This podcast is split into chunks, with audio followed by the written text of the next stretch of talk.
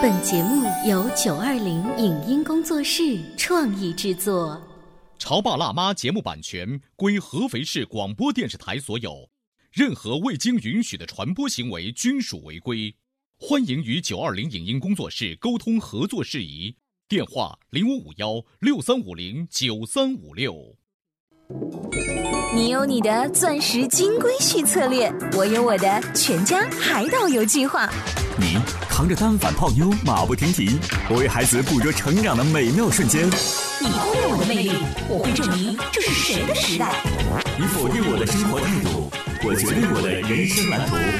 帅哥俊男靠边站，有了宝宝的潮爸魅力更爆发。窈窕美女靠边站，有了宝宝的辣妈魅力更火辣。我是辣妈，不是老干妈，我为自己代言。我是潮爸，不是太阳能浴霸，我为自己代言。潮爸辣妈。本节目嘉宾观点不代表本台立场，特此声明。大数据是信息技术发展到如今的一个产物，它的意义在于不仅能够掌握庞大的数据信息，还能对这些有意义的数据进行专业的分析处理。那么，从三十二个省市七千四百三十五份家长问卷中，能扫描出怎样的中国家庭教育现状大数据呢？什么样的家庭培养出的孩子更优秀？家庭氛围、阅读能力、自由支配时间等这些条件对于孩子的成长到底多重要？欢迎收听八零后时尚育儿广播脱口秀《潮爸辣妈》，本期话题：大数据告诉你什么样的家庭培养出的孩子更优秀。欢迎收听八零后时尚育儿广播脱口秀《潮爸辣妈》，大家好，我是灵儿。嘿，大家好，我是小欧。今天直播间为大家请来了安徽现代心理研究院的葛玲丽葛老师，欢迎大家好，葛老师好。葛老师今天来直播间呢，我们一起来做一些数学题。这个数学题呢，就是带用数学的观点来看很多的大数据。手上有三十二个省市七千四百三十五份家长的有效问卷。嗯，大概的意思呢是说，我们用事实和数据对现在中国家庭的教育现状啊做了一次全景式的扫描。哎，我特别喜欢这个，因为大数据本身。就是特别可以去聊、去研究。我们通过大数据就能够知道我们所生活着的这个社会是什么样子的，我们又是什么样子。对，是的。你看，葛老师平时做这个儿童心理学方面，找你的家长咨询的特别多，不管是在线上的群啊，还是线下你的工作室啊，家长们带着各种各样的问题来找你的时候，你会发现他们。普遍都非常的焦虑，焦虑，焦虑这个词在这一次调查报告当中哦，百分之九十五的家长哇。会在育儿当中产生焦虑。而有百分之十五的家长甚至处于一个长期焦虑的过程当中。嗯，所以葛老师接触的家长，他们焦虑大多数是为什么样的问题在焦虑？呃，各种各样，从很小很小的孩子吃饭睡觉，到大一些的孩子主要集中在学业以及所谓的一些早恋啊，或者是师生关系、同学关系。总体来说，呃，亲子关系都不是很好的一些家庭，家长会特别焦虑。那我可不可以理解这个焦虑的动因是不是家长们遇到的情况，嗯，和他自己本来预设的那个状态是有反差的，对，是不一样的，因此就产生了那种焦虑。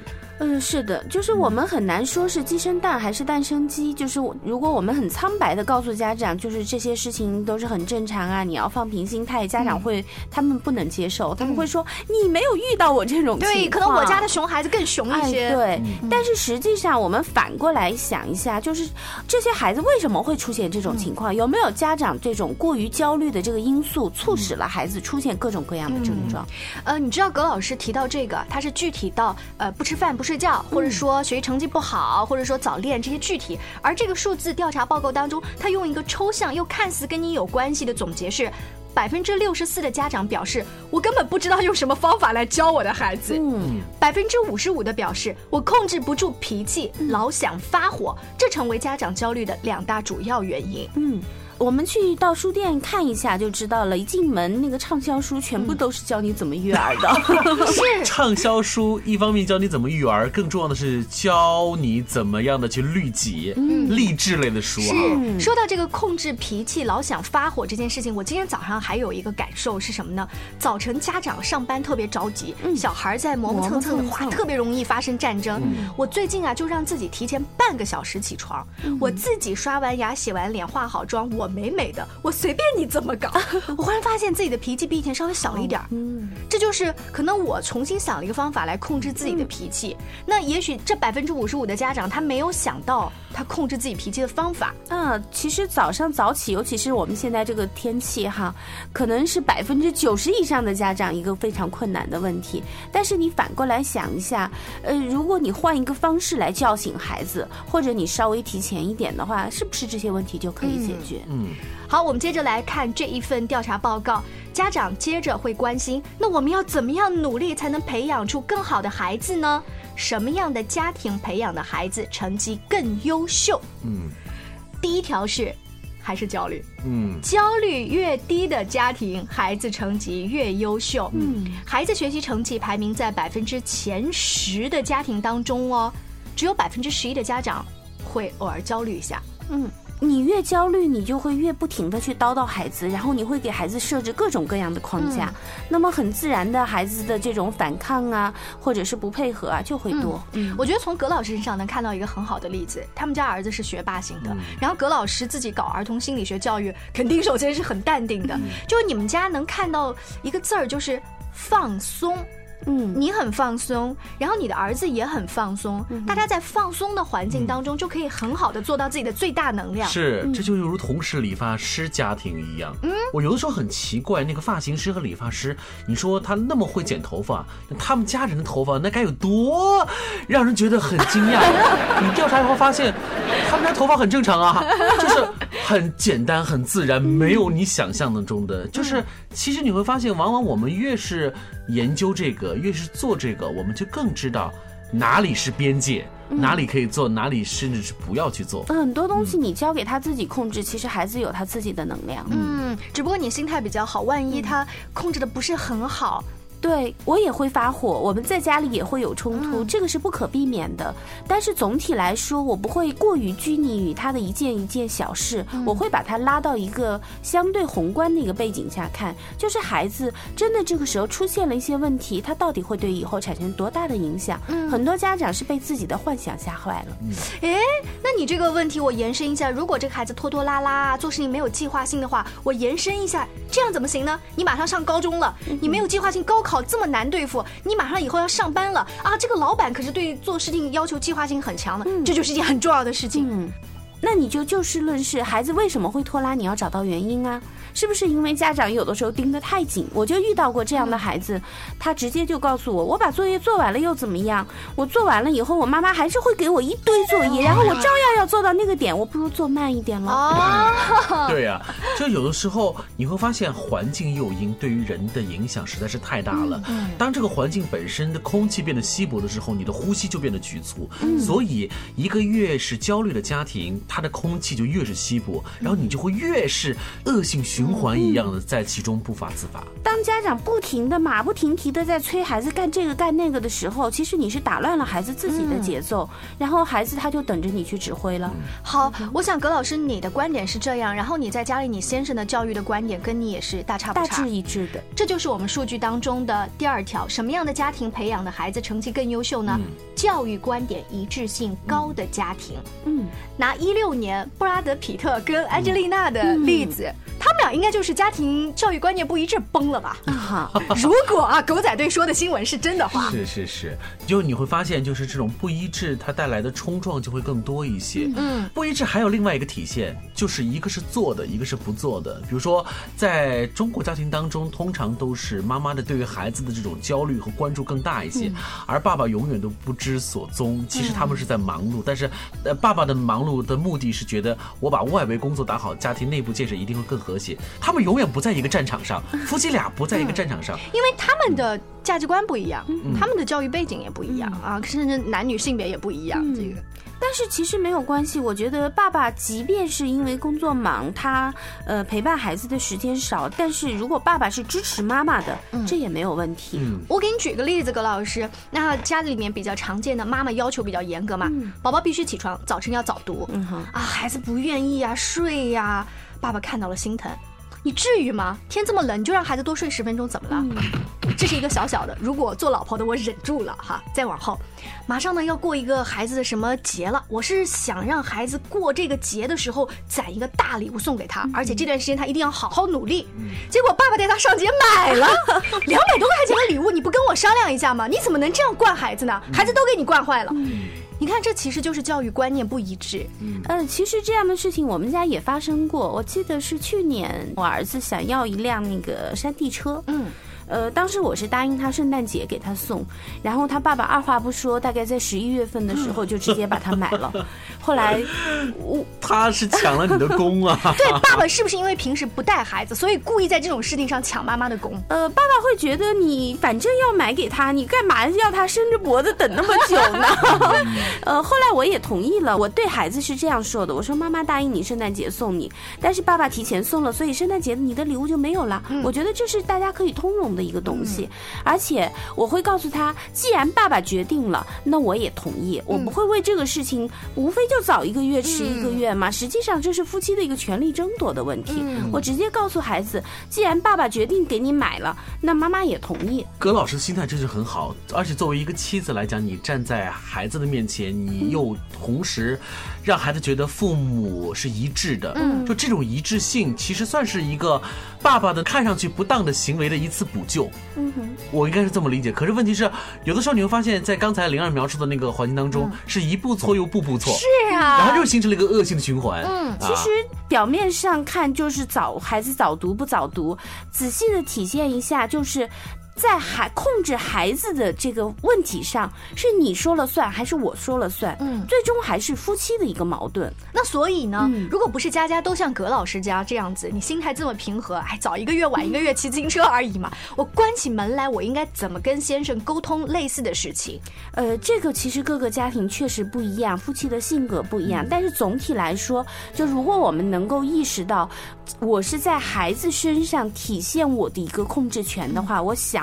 我们可以把很多的矛盾变成夫妻的矛盾，而不是借着孩子来展示夫妻的矛盾。嗯，当我们关起门来的时候，我们之间有一些观念的不一致，我们来自己解决，嗯，而不是借着孩子来发挥。刚才葛老师的意思就是说，其实如果真的有矛盾了，嗯，如果这个矛盾必须要表现出来。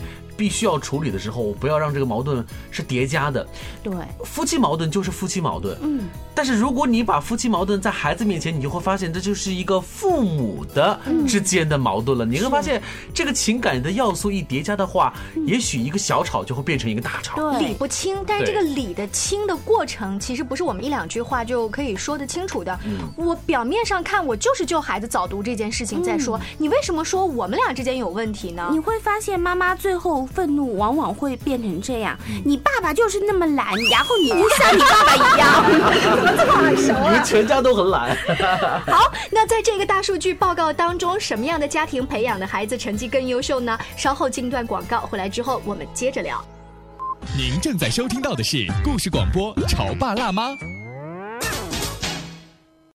潮爸辣妈播出时间：FM 九八点八，合肥故事广播，周一至周五每天十四点首播，二十一点重播。网络收听，请下载荔枝 FM、蜻蜓 FM、阿基米德、喜马拉雅、中国广播以及苹果 Podcasts，搜索“潮爸辣妈”订阅收听。微信公众号请搜索“潮爸辣妈俱乐部”，参与节目互动哦。潮爸到，辣妈。准备到，育儿专家，请。中国内地首档八零后时尚育儿广播脱口秀，陪你一起吐槽养育熊孩子的酸甜苦辣，陪你一起追忆自己曾经的小世界。潮爸辣妈。本节目嘉宾观点不代表本台立场，特此声明。大数据是信息技术发展到如今的一个产物。它的意义在于，不仅能够掌握庞大的数据信息，还能对这些有意义的数据进行专业的分析处理。那么，从三十二个省市七千四百三十五份家长问卷中，能扫描出怎样的中国家庭教育现状大数据呢？什么样的家庭培养出的孩子更优秀？家庭氛围、阅读能力、自由支配时间等这些条件对于孩子的成长到底多重要？欢迎收听八零后时尚育儿广播脱口秀《潮爸辣妈》，本期话题。大数据告诉你，什么样的家庭培养出的孩子更优秀？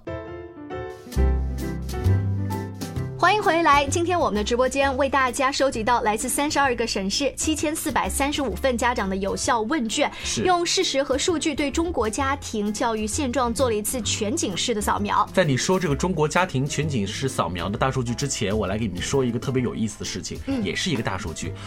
刚刚过去的一整年，发生了很多的事情，有其中有一个事情呢，就是王宝强事情。嗯，王宝强看上去很不幸哈，而且这个遭遇我们很同情。嗯，但是你知道吗？在当时的那个发生的时候，也有一个及时的一个调查数据显示，我在没有公布数据之前，你们会觉得这个数据是什么？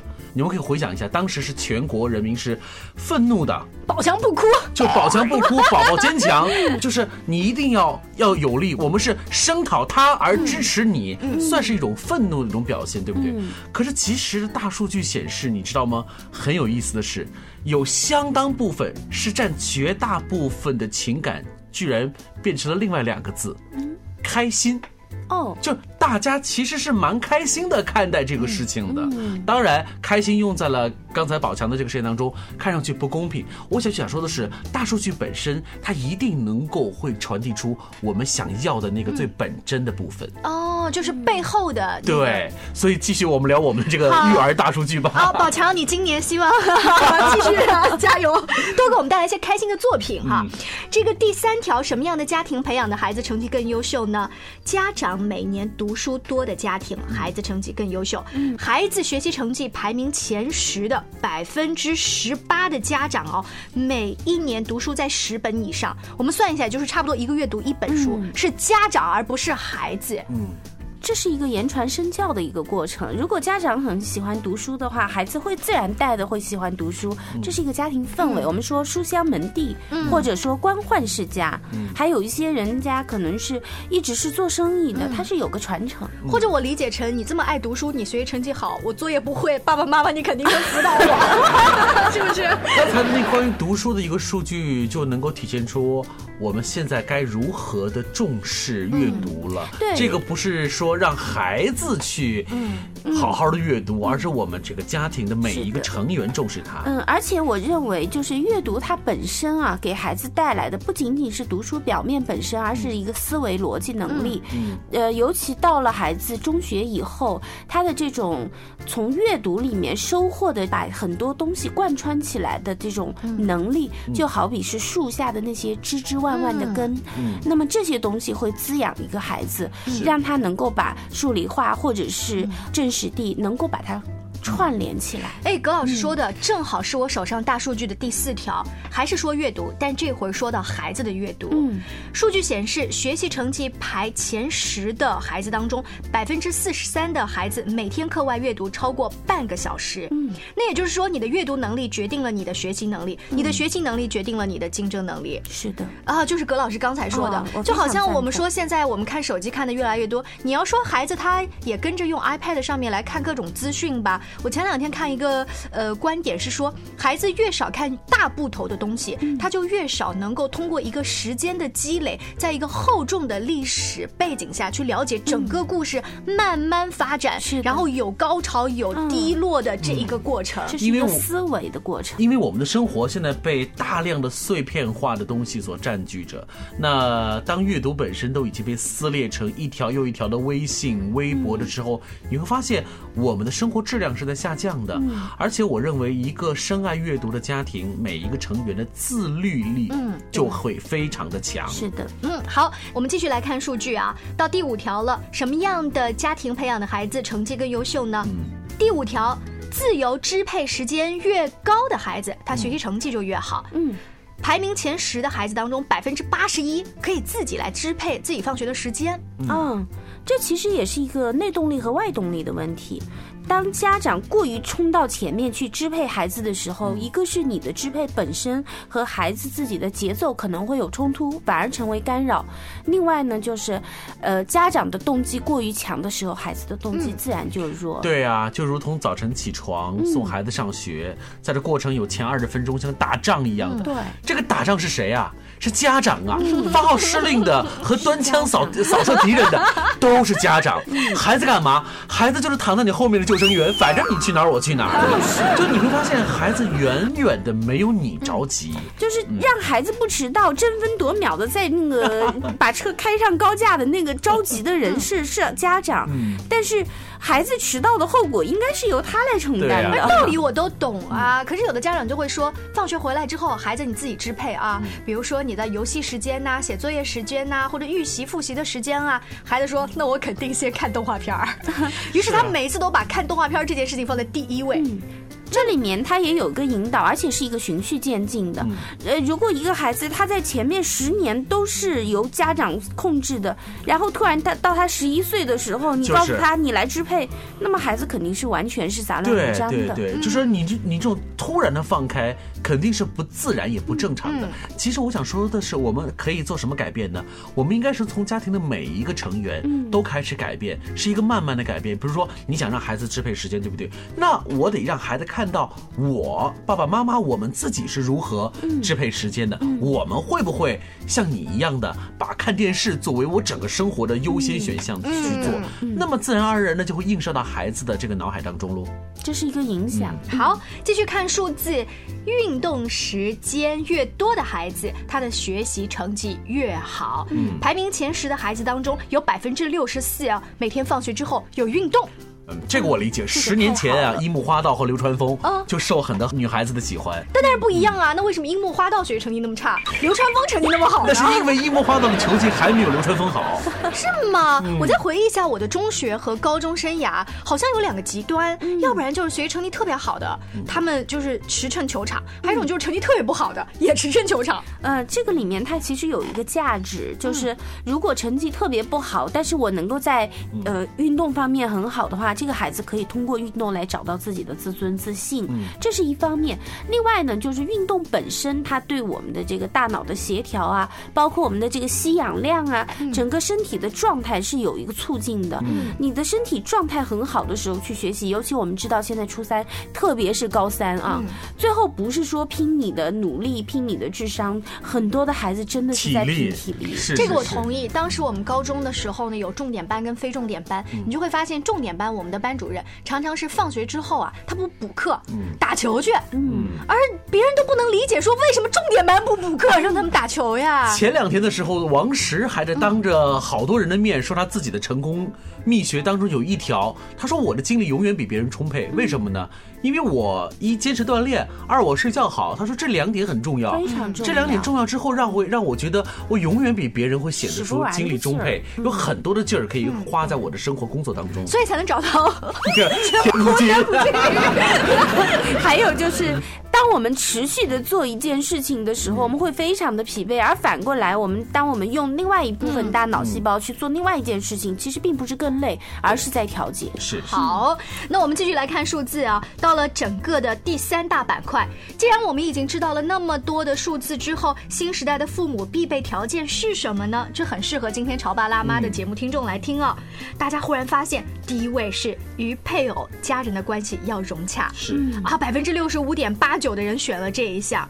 第二位是情绪的稳定愉快，嗯，超过了百分之五十一点七。第三位是重视自我的提升，坚持学习，嗯啊。第四位是照顾好家庭。这种照顾好家庭呢，它不是单人的专项，就是妈妈一定是负责带家务的啊，爸爸一定是负责在外赚钱的。我们一定要团队合作，优势互补，嗯啊。可能后面呢还有是有一份自己固定的工作，有自己的兴趣爱好啊，这都是新时代的父母他们在育。儿的同时，很注意自我的提升和发展。其实我们每个人都希望自己变得更好，然后希望我们的家庭变得更好。可是有的时候你会发现，我们永永远都是策划的高手，可是我们又是一个执行的一个。矮子，矮子，所以执行力。是我们必须要提升，是的，呃，认识、提高我们警觉的一个东西。所以，我想在新的一年开始的时候，我们应该要多多去思考，我们如何才能够变成我们想要的那个人。嗯，就是要行动起来。你说到执行力，我会发现，像小时候开班会，每次开完班会的那一个星期的前几天，我执行力特别高，倍儿好。啊！对，这个开年的初啊，这个大家也会有一种我在学习跟工作上执行力特别强。对，然后慢慢。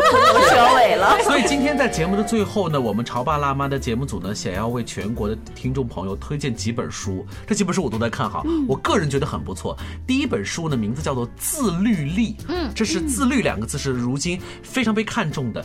第二本书呢，叫做《清单革命》，嗯就是你要会写 list 啊。第三本书叫做《习惯的力量》。哦，这三本书，我们潮爸辣妈的节目组呢，会在我们的微信公众号“潮爸辣妈俱乐部”以及我们的广播社区。阿基米德上推荐给大家。嗯，我们会把呢精彩的书摘和书评，以及小欧呢他个人最近一段时间看过之后的感想，都发在上面。谢谢葛老师今天做客直播间，我们下一期节目再见，拜拜，拜拜，再见。